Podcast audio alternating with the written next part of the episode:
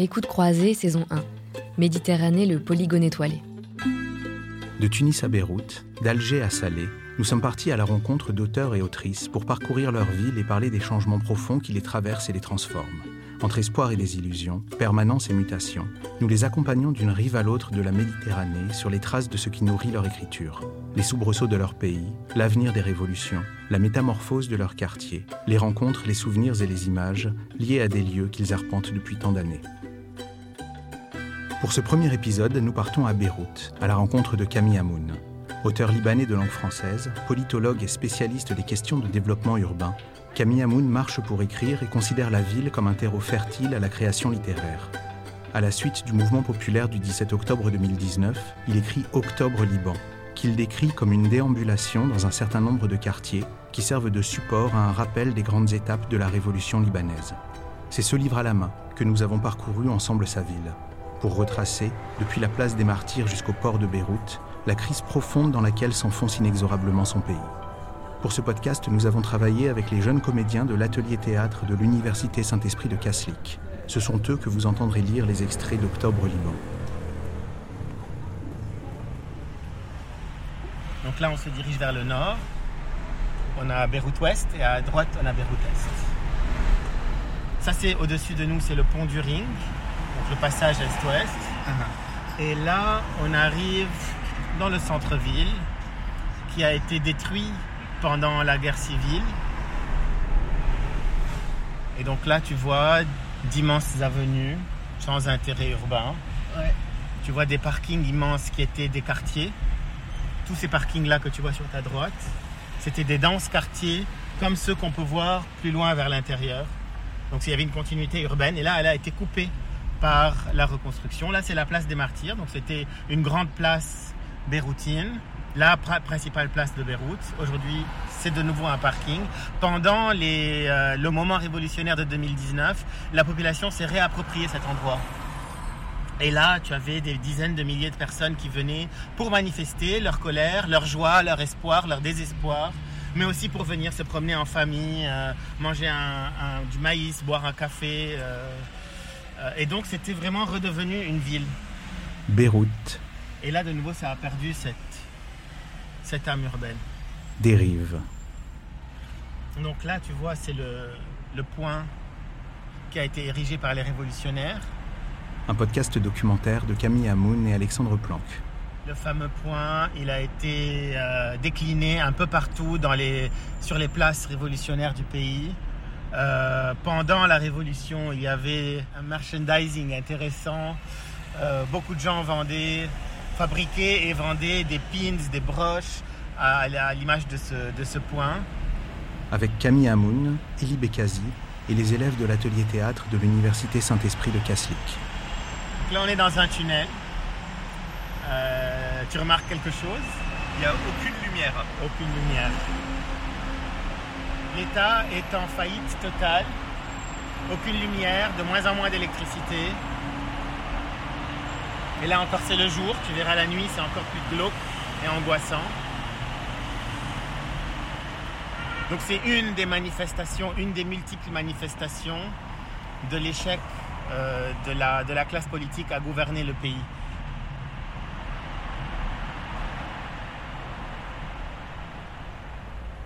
De ce rond-point par une rue, l'une des plus longues de la capitale.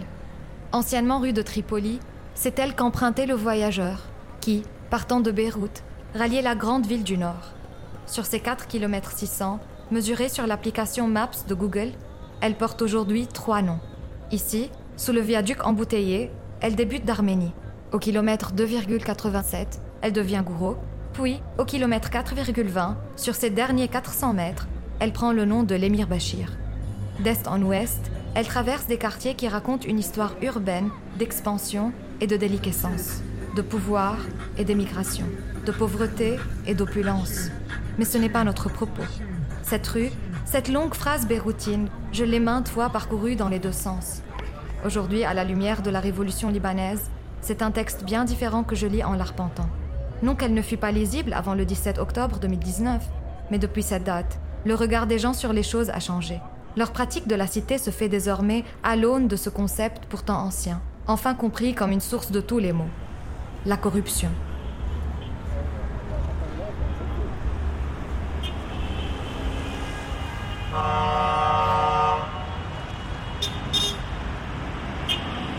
Ça a été bloqué ici?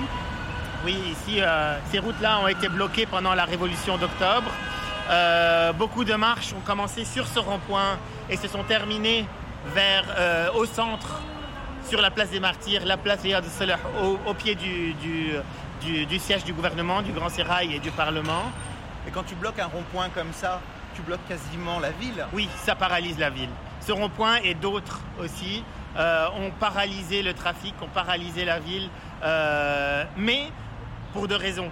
D'abord, c'était le seul moyen euh, pour les gens de démontrer leur colère alors que plus personne ne les écoutait. Quand tu bloques les routes, on t'écoute. Ou alors on réagit d'une manière ou d'une autre. Même si on réagit de manière violente, on réagit, on réalise qu'il y a du mécontentement, de la colère, de la frustration, euh, de la rancœur, euh, de la peur, etc. D'abord, parce qu'il n'y a aucun autre moyen de s'exprimer, on bloque les routes. Et deuxièmement, parce qu'il n'y a pas d'espace public. Il y a effectivement les places au, au centre de Beyrouth qui ont été prises, mais ailleurs, il y a très peu d'espace public. Et du coup, on crée des espaces publics à partir de rien en bloquant des portions d'autoroute. Ça veut dire que là, il y avait des gens partout. Oui, des gens partout, au début qui brûlaient des pneus pour bloquer les routes, puis euh, c'était très impopulaire. Du coup, ça s'est transformé en blocage de route un peu plus pacifique. Et puis, ça s'est transformé de nouveau en laissant les axes secondaires ouverts et en bloquant les axes principaux pour montrer une présence, en évitant de s'aliéner la population qui a besoin d'aller au travail pour gagner son, gagner sa, gagner son, son pain. C'est ce que dit euh, le comité invisible dans un de ses livres, Le pouvoir et logistique. Si tu bloques les axes, tu peux prendre une ville. D'ailleurs, le comité invisible a été une de mes inspirations pour Octobre Liban.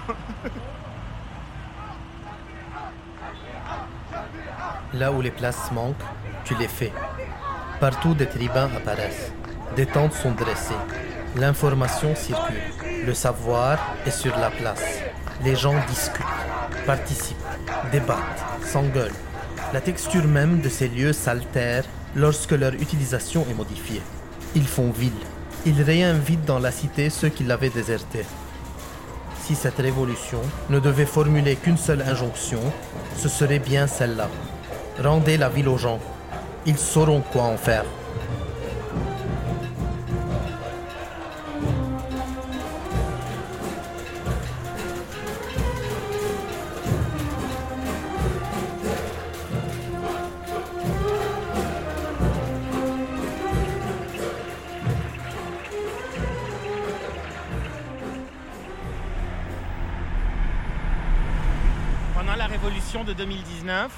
Le manque d'espace public a vraiment émergé comme un des sujets de, cette, de ce mouvement. Et c'est d'ailleurs manifesté de manière physique. C'est cette absence de place, entre autres, qui a conduit au blocage des routes par les manifestants. Ils ont transformé des morceaux de route, des portions d'autoroute en place. Et donc, un morceau d'autoroute était devenu une place, une place de quartier, une place de région, comme la place des martyrs est redevenue une place vivante et urbaine. Ils ont transformé en zone urbaine, en place urbaine, en place publique, des portions d'autoroute. Ils ont bloqué les routes parce que, entre autres, il n'y avait pas d'espace public où ils pouvaient se réunir pour montrer leur colère. Maintenant, le blocage des routes, c'était aussi une manière pour euh, les manifestants, les révolutionnaires, de montrer leur, leur désespoir, leur désarroi, leur colère et leur impuissance surtout. Ils n'avaient aucun autre moyen d'exprimer leur colère que de bloquer les routes. Ils ne sont pas représentés au Parlement par des partis non communautaires ou non corrompus euh, ou non clientélistes. La démocratie était dans la rue et c'est là que se sont construits des débats de la contestation, de la colère, mais aussi le savoir a beaucoup circulé. Et tout ça s'est créé sur des espaces, des agoras en fait, qui n'existaient pas et qui ont été créés intuitivement, spontanément par les gens et leur colère et leur manière de se réapproprier des lieux ou de créer des lieux ex nihilo, comme sur les portions d'autoroute. La révolution révolutionne l'espace qu'elle occupe. La révolution fabrique de la ville là où l'urbanité a été effacée. Là où tout est lisse, elle crée des aspérités. Là où tout semble simple, elle produit de la complexité. Là où tout est plat, elle façonne un relief. On y trouve des membres de l'ultra-gauche, des anarchistes, des membres du Parti communiste, des travailleurs, des conservateurs de droite et des progressistes, des militants LGBTQ. Au pochoir, PD n'est pas une insulte. Des militants de l'égalité des sexes, des féministes. Sur un mur, pute n'est pas une insulte. Des partisans de la révolution violente et d'autres de la révolution festive. Des pacifistes et des fous furieux. Des familles en poussette, des misérables, des bourgeois, des salariés, des chômeurs, des cadres, des patrons.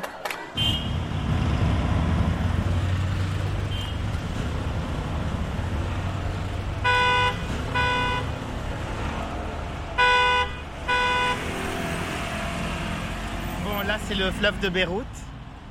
Deuxième étape de, notre marche. Maintenant, je dis deuxième étape, mais euh, l'idée de la marche, c'est aussi que c'est euh, un processus continu et fluide.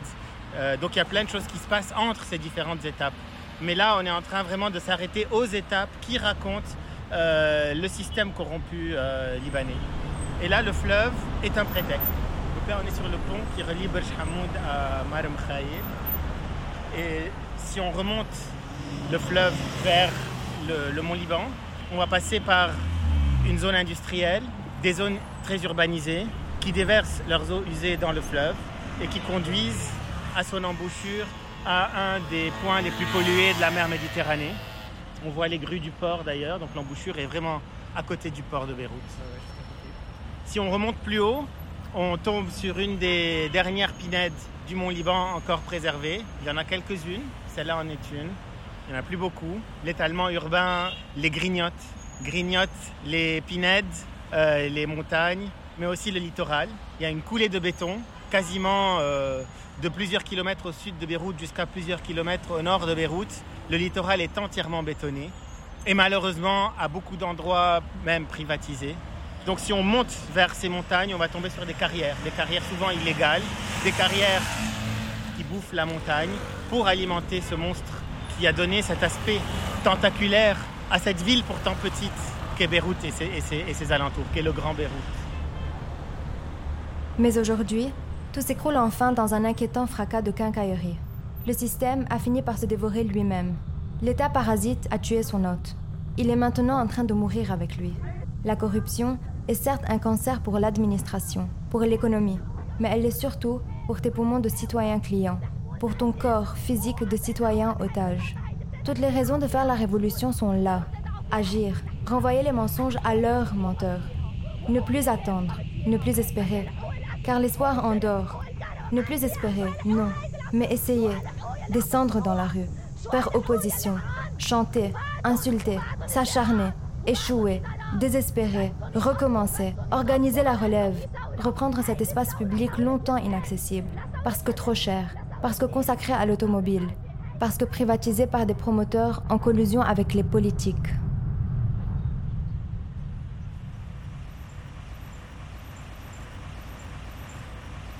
Alors il n'y a pas de feu de signalisation là, on traverse Alors ça c'est une, avenue euh, qui a été... Euh, c'est la rue Georges Haddad qui a été taillée à la hache dans la ville. Attention d'ailleurs. Voilà voiture a failli traverser. Immense avenue, presque une autoroute urbaine, taillée dans la chair de la ville, dans la chair urbaine de Beyrouth, pour séparer les quartiers qu'on vient de traverser de la rue Gouraud, stratifiés, denses, mixtes, euh, divers, polyglottes, des quartiers de Solidaire. Solidaire est la société foncière qui a supposément reconstruit le centre-ville de Beyrouth après 90 le centre-ville de Beyrouth n'a pas été rasé par la guerre. Il a été rasé par son entreprise de reconstruction.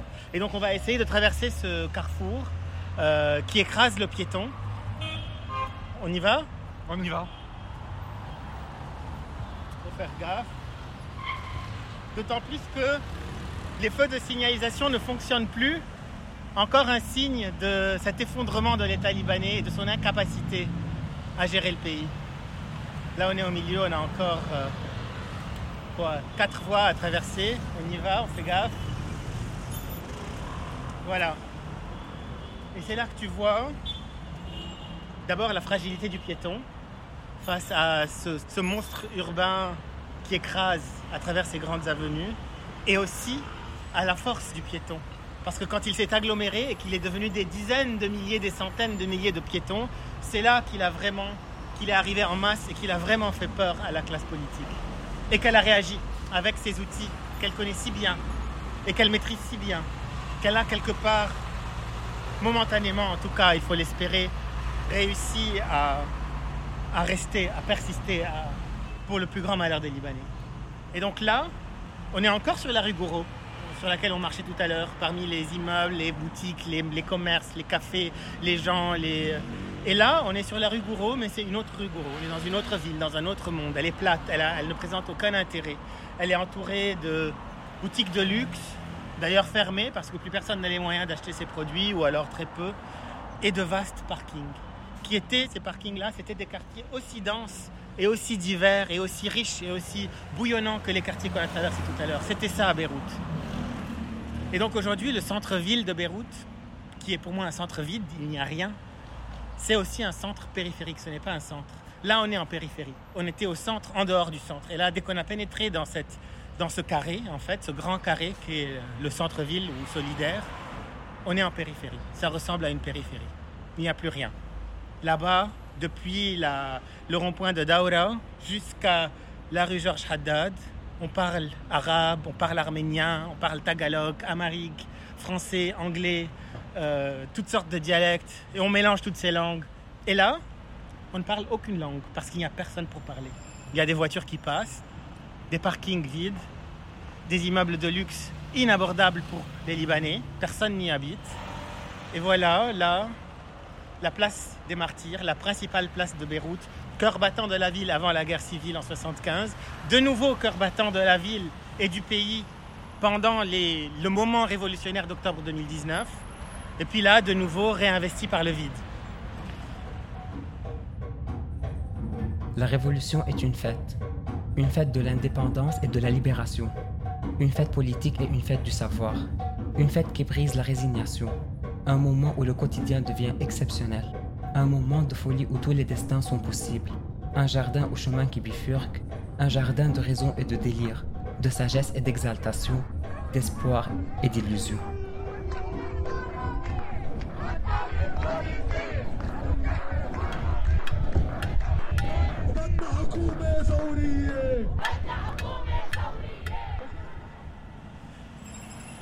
Donc le centre-ville de Beyrouth a deux grands éléments urbains. Les parkings, qui étaient des quartiers résidentiels et qui sont aujourd'hui rasés, et l'hypercentre qu'on voit là, qui concentre les pouvoirs. On parlait du Parlement, le Parlement est inaccessible, barré par des murs de béton et des barbelés.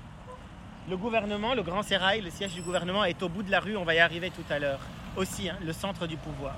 Mais de manière symbolique, ce centre-ville concentre les cinq têtes de l'appareil répressif libanais. D'abord, symbolisé par l'entreprise de reconstruction, l'entreprise foncière, la société foncière de reconstruction, le pouvoir immobilier. Un. Deux, on vient de passer le siège de l'association des banques et un peu au bout de la rue, il y a la rue des banques avec encore les, sièges d'un certain nombre d'institutions financières. Le système financier aussi qui s'est constitué en, en groupe mafieux en collusion avec le pouvoir. Trois, Là, tu vois la mosquée et l'église qui symbolisent la collusion des pouvoirs religieux avec les pouvoirs politiques. 4. Le Parlement, le pouvoir législatif, trusté par les partis politiques traditionnels. Et enfin, le gouvernement, qui est une, depuis 2008 et les accords de Doha, une copie conforme du Parlement, à cause de tous les gouvernements d'union nationale jusqu'au dernier, et qui montre comment la classe politique a vidé les institutions de leur sens. Il n'y a plus d'institutions au Liban, il y a des groupes politiques qui gèrent le pays comme un cartel et qui échouent à gérer le pays. Donc si tu veux bien, on va continuer à marcher jusqu'au bout, au pied du Grand Sérail, parce que la rue, là, dans ce vide du centre-ville, s'arrête net au pied de la colline sur laquelle est perché le Grand Sérail. Et c'est là que la rue, la forme de la rue, symbolise aussi l'échec de la révolution qui est venue buter contre cette colline et contre ce grand sérail et n'a pas réussi à le prendre ou à le transformer. Et donc, les gens qui manifestaient, là, là, là, c'est un dispositif de place imbriqué tout, tout, ce centre-ville pendant la Révolution. donc, les gens qui manifestaient au pied du Grand Sérail, c'était les plus radicaux, parfois les plus violents, et donc la confrontation se passait souvent là-bas, ou au Parlement. Donc tu vois là les murs de béton et de barbelés qui empêchent les Libanais d'arriver au Parlement. Et là tu vois les, artistes, les taggeurs libanais qui expriment leur volonté d'ouvrir ce mur. Là on voit deux mains qui, qui déchirent le mur en fait. Oui. Ça a été peint pendant la Révolution? Pendant la Révolution. Et quand est-ce que ça a été installé, ces barricades? Quand les, quand les forces de l'ordre ont commencé à être violents avec la Révolution et que les révolutionnaires ont répondu de manière agressive, euh, euh, le pouvoir s'est barricadé. C'est le pouvoir qui se protège de son peuple. C'est le clash. Au canon à eau, au boom lacrymogène, au ballon caoutchouc, utilisé avec une intensité jamais atteinte depuis le 17 octobre, répondent toutes sortes de projectiles trouvés sur place. Les corps sont touchés dans leur chair. Les cloches de la cathédrale Saint-Georges sonnent. L'appel à la prière de la mosquée Mohamed Amin retentit dans la nuit. C'est un appel à l'apaisement. Rien n'y fait. La colère est trop grande. La machine policière est lancée. Les nuits de cette révolution d'octobre sont longues et noires. Le centre-ville conquis, habituellement éclairé à diurno, est plongé, vieille stratégie des pouvoirs en place, dans une obscurité totale. On se relaie, on ne dort plus, on tient les places. Le jour, c'est la fête, la nuit, la casse. On discute de l'origine des fumigènes, made in France ou made in China. On n'en sait rien, mais semble-t-il c'est important. On renvoie les grenades aux flics à coups de raquettes de tennis. On se constitue en bande mobile. On attaque, on se retire, on se forme, on se dissout. Des foulards, des masques de fortune, mais surtout des oignons, supposés adoucir les larmes des lacrymos. On tousse, on étouffe, on suffoque, on rit.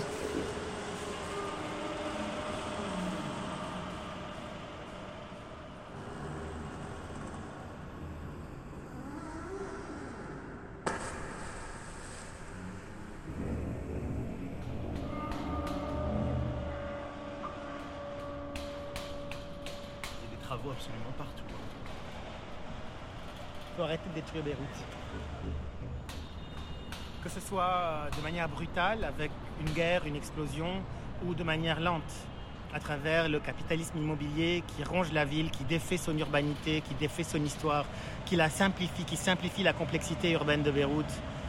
Tout à l'heure, quand on marchait sur la rue Gouraud, on est passé devant un immeuble donc la rue Gouraud, pleine de rez-de-chaussée grouillants qui font que les gens, quand ils descendent dans la rue, rencontrent d'autres gens, sont attirés par une vitrine, par un bar, par un café. On a, croisé aussi un immeuble nouveau, récent, sur cette même rue grouillante et, dense, dont le rez-de-chaussée était un parking sur pilotis. Donc ça, c'est une des tendances lourdes qui défait l'urbanité de Beyrouth et qui fait que Beyrouth n'est pas une ville résiliente. C'est qu'on détruit des immeubles qui ont des rez-de-chaussée et qui sont ancrés dans la rue et qui créent une vie par des immeubles qui ont pour rez-de-chaussée des parkings ou pour les plus luxueux, des halls d'entrée et des barrières. Et là, le jour où la ville n'a plus de rez-de-chaussée, les gens n'ont plus rien à y faire. La flânerie disparaît, mais plus que la flânerie, la démocratie disparaît. Parce que la démocratie, c'est dans la rue, c'est au rez-de-chaussée qu'elle se fait. C'est au niveau de la rencontre des gens, c'est au niveau du, commerce, c'est au niveau du petit commerce. Une fois qu'il y a une ville sur pilotis avec des parkings, si, tu as en tant que citoyen ou qu'habitant ou que pratiquant de la ville quelque chose à faire, tu vas réfléchir, tu vas te dire je dois aller au point B pour accomplir cette tâche. Tu vas prendre ta voiture, tu vas la garer au point B et tu vas accomplir ta tâche et rien ne va se passer sur ton chemin. Or, c'est ça qui fait la ville c'est le hasard, c'est la sérendipité, c'est le rez-de-chaussée. Si tu marches dans la rue, tu rencontres quelqu'un, tu te fais une nouvelle relation, tu as une nouvelle idée qui germe dans ta tête. C'est là qu'elle est la créativité. Tu passes devant une vitrine de librairie, tu vois un livre, il t'interpelle, tu rentres, tu le lis, tu n'es plus la même personne. La corruption au Liban est fine, intelligente, ingénieuse, géniale. Elle te prend en otage tout en te faisant croire qu'elle t'est indispensable. Elle te trompe, elle t'endort, elle t'enlace dans une intrigue dont elle te donne l'illusion que tu es l'acteur principal. Systémique, elle te dessaisit de ta citoyenneté, elle fait de toi un client. Elle te convainc que sans elle, ça serait l'effondrement, que sans elle, l'autre te prendrait tout ce qui te revient de droit. Elle transforme l'espace dans lequel tu évolues, modifie sa géographie, pollue son environnement. Elle est partout, elle altère tout. La forme de la ville, l'élévation d'un trottoir, le positionnement d'un panneau, l'éclairage d'une rue, la composition de l'air, la couleur du ciel. Elle dessine une topographie nouvelle des sommets du mont Liban à ses vallées profondes, de ses fonds marins à son littoral étroit. Drogue pernicieuse, elle entre dans les esprits pour réécrire le contrat social, modifier les comportements, altérer les corps. Tout est corrompu. L'air que tu respires, l'eau que tu bois, la lumière qui éclaire tes nuits.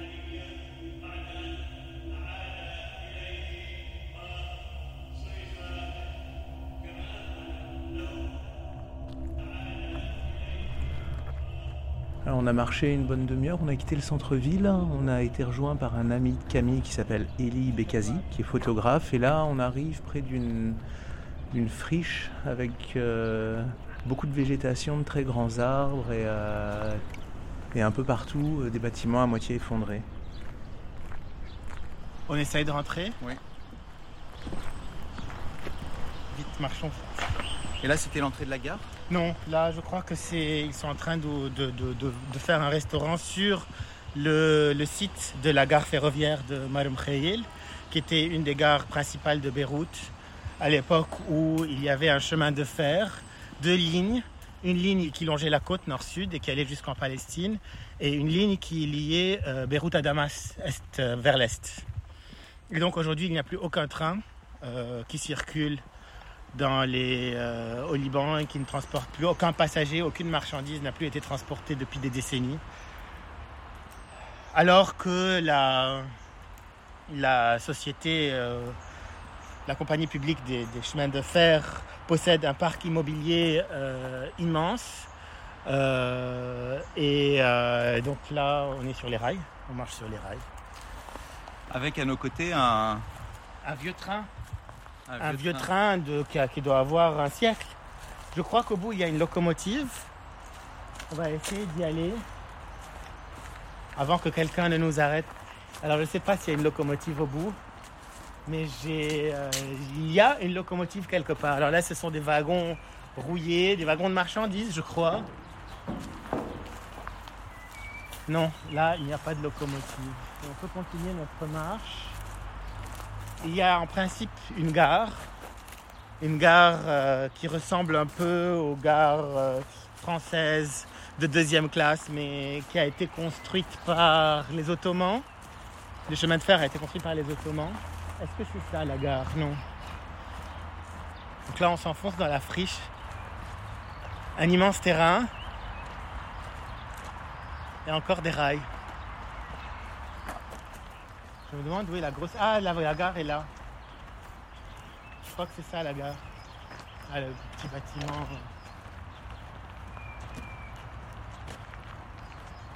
Et donc, tu plus un train qui circule dans le pays. Jamais. Aucun train. Aucun train. Que des voitures, que des camions. Des camions pour les marchandises, des voitures pour les passagers. Ah, voilà la gare. Et voilà la locomotive Et voilà la locomotive. Qui tombe en ruine. Elle a un siècle cette locomotive. Je crois que c'est un truc à vapeur d'ailleurs. Chaud Alors là, Camille va parler à un groupe de 6 ou 7 personnes assises dans un coin sur des chaises en plastique. Euh, ils sont en train de boire du thé ou du café dans des, dans des gobelets et de fumer des cigarettes.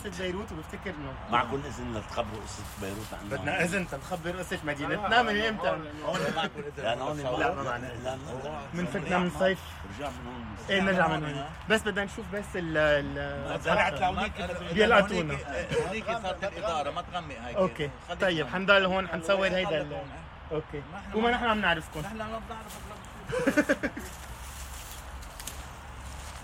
Ils m'ont demandé euh, qu'est-ce que vous faites. Je leur ai dit on raconte l'histoire de Beyrouth.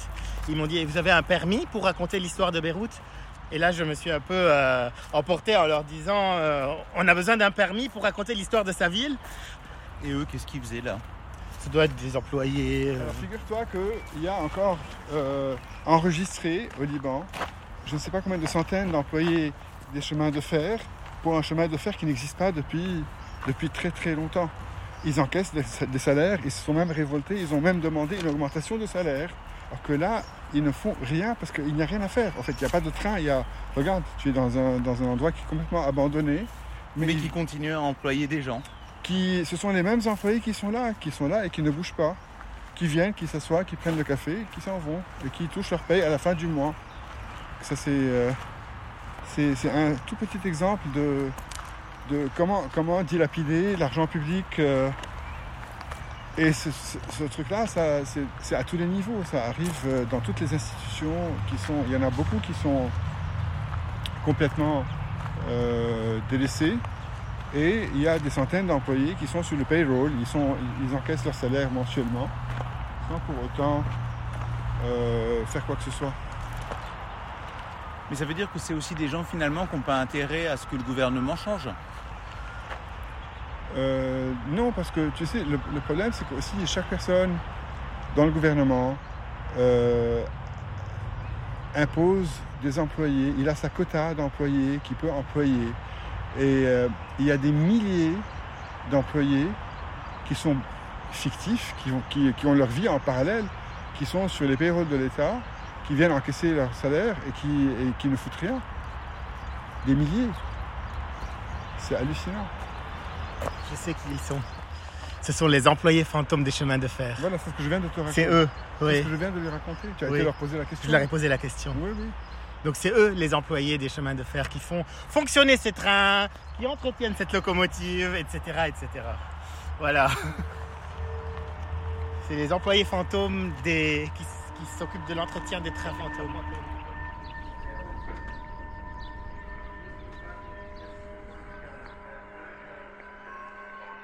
On imagine que les révolutions se font en trois jours. Un grand soir, et puis voilà le monde ancien qui s'effondre.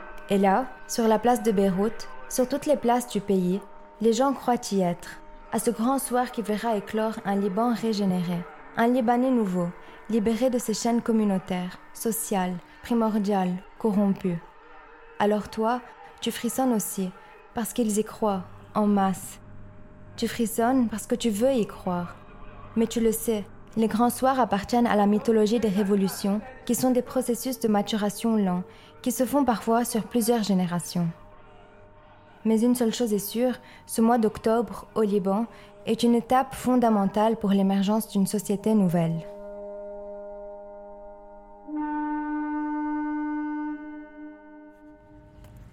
Toi, Elie, tu as pris euh, énormément de photos pendant la Révolution.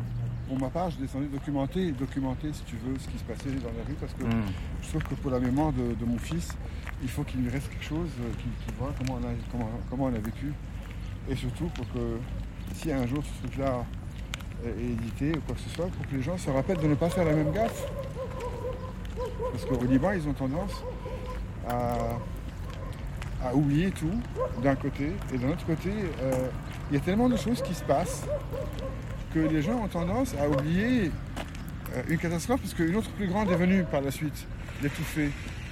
Donc euh, je trouve que ça fait partie, le fait d'oublier, je pense, est devenu une partie inhérente au peuple libanais. C'est sa façon de, de ne pas devenir fou tout simplement. C'est juste le fait de survivre pour garder l'instant présent. Parce que s'il doit se remémorer tout ce qu'il a vécu, la guerre, etc., les différentes étapes, je pense que tout le monde ne serait pas sain dans sa tête. Il faut arrêter, arrêter d'oublier et arrêter de vivre dans le déni en fait. C'est vivre dans le déni. Mais c'est vrai que euh, que les catastrophes accumulées euh, sont très difficiles à, gérer si on doit y penser à toutes dans, dans le temps long, historique, mais aussi euh, si on pense à ce qui nous attend. c'est difficile. Oui, ce n'est pas de la résilience. On vit un peu dans le déni. On ignore en fait le, le marasme, on essaye d'ignorer le marasme dans lequel on est quand on peut, évidemment. Après, euh, après il est tellement présent, tellement prégnant que. Il nous rattrape quelque part. Et par exemple, plus personne ne parle d'un événement qui n'est pas si ancien et qui est la guerre de 2006. Une guerre extrêmement violente, totale. Il y a seulement 15 ans, on était tous là, on l'a tous vécu, et plus personne n'en parle. Alors que c'est un événement euh, destructeur, total, extrêmement violent, qui a détruit toutes sortes d'infrastructures, qui a détruit des quartiers entiers de Beyrouth, et, euh, on n'en parle plus. On ne parle pas non plus des, des clashs de 2008 qui étaient euh, quasiment une, une mini-guerre civile. Les clashs de 2008 avec des barricades, avec des quartiers fermés, avec Beyrouth divisée de nouveau. On n'en parle plus.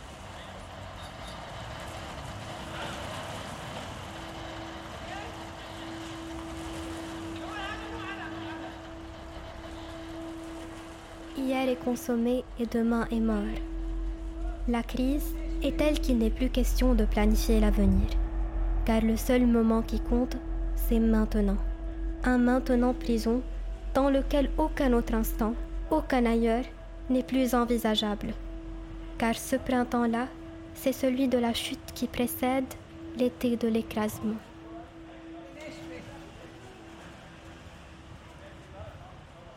Camille, notre marche touche lentement à sa fin. On est parti de la place des martyrs avec une date en tête le 17 octobre, premier jour de la Révolution. Et là, on se dirige lentement vers le port de Beyrouth avec une autre date en tête, le 4 août, la date de l'explosion qui a ravagé euh, Beyrouth et sur laquelle tu termines ton livre. Alors là, on marche sur la rue Bourreau, on se dirige vers le siège de l'électricité du Liban. Euh, donc cette rue est la rue d'Arménie, qui, a, qui est sa continuité jusque vers le quartier arménien de Bech Hamoud, et euh, représente toute la créativité euh, de, la, de la jeunesse libanaise. Elle est jusqu'au 4 août, elle était 2020, donc jusqu'à l'explosion. Euh, c'était vraiment une rue dont les quartiers sont bouillonnants de galeries d'art, de bars, de restaurants. La jeunesse se retrouve, la musique, les concerts, la vie dans la rue. et le 4 août, donc c'est une rue qui est vraiment à 600 mètres de, de, de l'explosion. Et elle a été entièrement dévastée le 4 août. C'était comment ici? C'était euh, ici apocalyptique. Le verre, les bris de verre rendaient le sol blanc. Le souffle était, euh, c'était indicible. Et là, on est, euh, on se promène là, quoi, neuf mois plus tard? Ouais, neuf mois, c'est ça. Les blessures sont encore là, profondes, dans la ville, dans la rue, chez, dans les maisons qui n'ont pas encore pu être euh, restaurées ou reconstruites, chez les blessés. Il y a eu énormément de blessés, des gens qui ont été éborgnés par des éclats de verre, aveuglés. C'était. Euh. Et les blessures à l'intérieur aussi, qui sont difficiles à surmonter pour beaucoup d'entre nous. Mais comme tu vois, malgré tout, la vie, euh, la vie a repris. C'est euh, surprenant et, inattendu. Beaucoup d'entre nous, après le 4 août, euh, se demandait si la vie reviendrait jamais dans cette rue tellement vivante qui a réussi et dans ces quartiers qui ont réussi à attirer vraiment une, toute, toute une partie de la créativité de la jeunesse libanaise. Créativité artistique, créativité intellectuelle, dynamisme, la fête, la nuit. Et là, comme tu vois, comme tu entends, la vie est revenue d'une certaine manière, mais, mais ce sera jamais pareil, comme après une, comme après une catastrophe. Et tout à l'heure, là dans la rue, on a croisé un graffiti un peu plus haut, il y avait écrit euh, We are not okay. T'as vu? Alors après le 4 août, on a vu sur les réseaux sociaux beaucoup de gens poster cette phrase We are not okay, ça va pas, ça va pas aller. Non, ça ne va pas aller. Après chaque catastrophe au Liban, on se disait Allez, on va y arriver, ça va aller. Non, cette fois, ça ne va pas aller. Et, euh, c'est là que les Libanais ont rejeté en masse le mot, le concept de résilience. On a souvent dit que les Libanais sont, étaient résilients. Ils ont traversé tellement de crises, tellement de guerres, tellement de catastrophes, et à chaque fois, ils se, ils se remettaient. Non, ça, c'est pas de la résilience. Moi, je pense pas que ce soit de la résilience. C'est de la survie. Et c'est complètement différent, la résilience. La résilience, pour un individu ou pour un groupe, pour une collectivité, c'est réussir à se reconstruire après un traumatisme pour avoir une vie socialement normale, intégrée. Donc après un traumatisme, après une agression. Aujourd'hui, les Libanais sont encore agressés. Les agresseurs sont encore là, qui les volent, qui les rançonnent, qui les tuent parfois, qui les séquestrent, de manière très intelligente, de manière très vicieuse et pernicieuse. Et donc, tant que cette agression se perpétue, tant que ces agresseurs sont encore là, tant que les Libanais sont agressés dans leur quotidien, c'est impossible de parler de résilience, c'est anachronique. On ne pourra parler de résilience pour savoir si on peut se reconstruire, si on peut vivre avec ce traumatisme, si on peut le dépasser éventuellement. On ne pourra se poser ces questions-là que quand les agresseurs seront partis et que l'agression se sera terminée.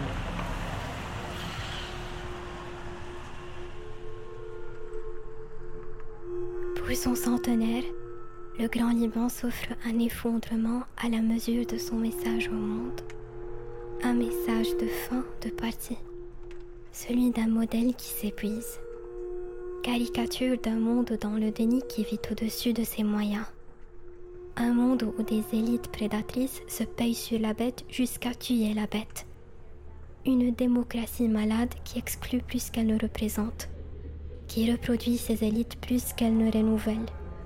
Des villes qui divisent plus qu'elles ne brassent, des frontières qui se ferment, une rue qui se vide, une rue qui s'éteint, la pièce est jouée, elle aura duré un siècle. Rideau.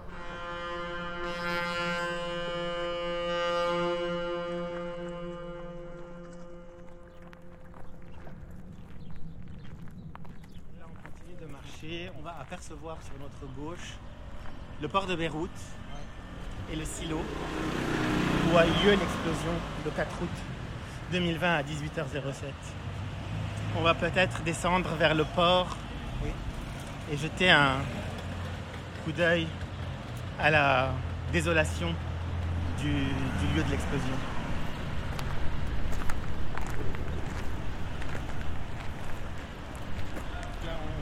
On- quitte la rue un moment et on voit le silo. Donc la face est du silo qui a été complètement explosé par, par la déflagration et qui a protégé toute une partie de la ville parce que le silo était plein de grains, donc ça a fait coussin par rapport à l'explosion. Et donc cette explosion, quasiment 2000 tonnes de nitrate d'ammonium entassées là depuis des années, débarquée par un bateau, le Rosus, sans propriétaire, sans affréteur, qui a coulé dans la rade et qui explose plusieurs années après et qui dévaste la ville et qui tue. Cette explosion, c'est un peu c'est l'aboutissement de l'échec de la classe politique à gérer le pays et à assurer la sécurité de ses citoyens. C'est la suite logique du système corrompu qui gouverne le pays depuis 40 ans. Je ne sais pas si on peut se remettre d'une telle catastrophe.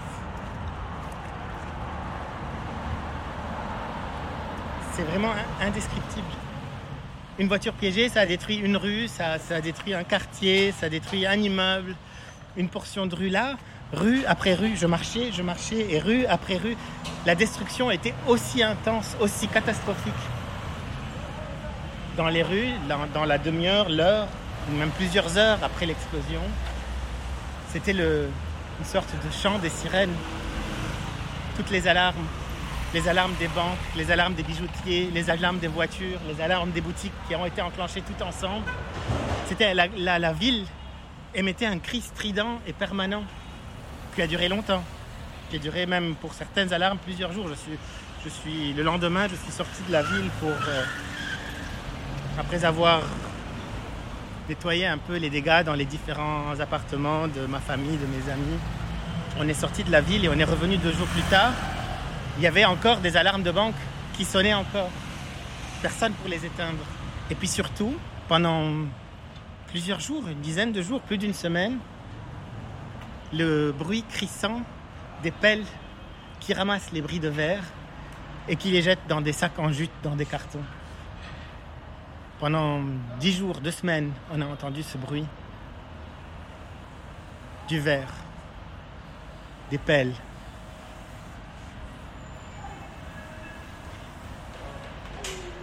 Cette fois, point de phénix. Le mythe de l'éternelle renaissance est épuisé. Pourtant aujourd'hui, de nouveau, nous sommes le 17 octobre.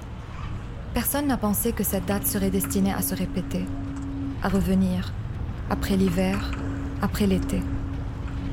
Personne n'a pensé qu'elle aurait sa place dans le cycle des jours.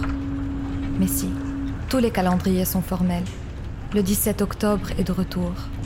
Et, me dit-on, là-bas, vers le Lycus, sur le rocher majestueux, parmi celles de Nabucodonosor, de Caracalla, de Fakhreddin et de Napoléon, il y aurait une stèle nouvelle. Et je ne sais pas si c'est la naissance d'un peuple qu'elle célèbre ou la mort d'un pays. Viens, allons voir.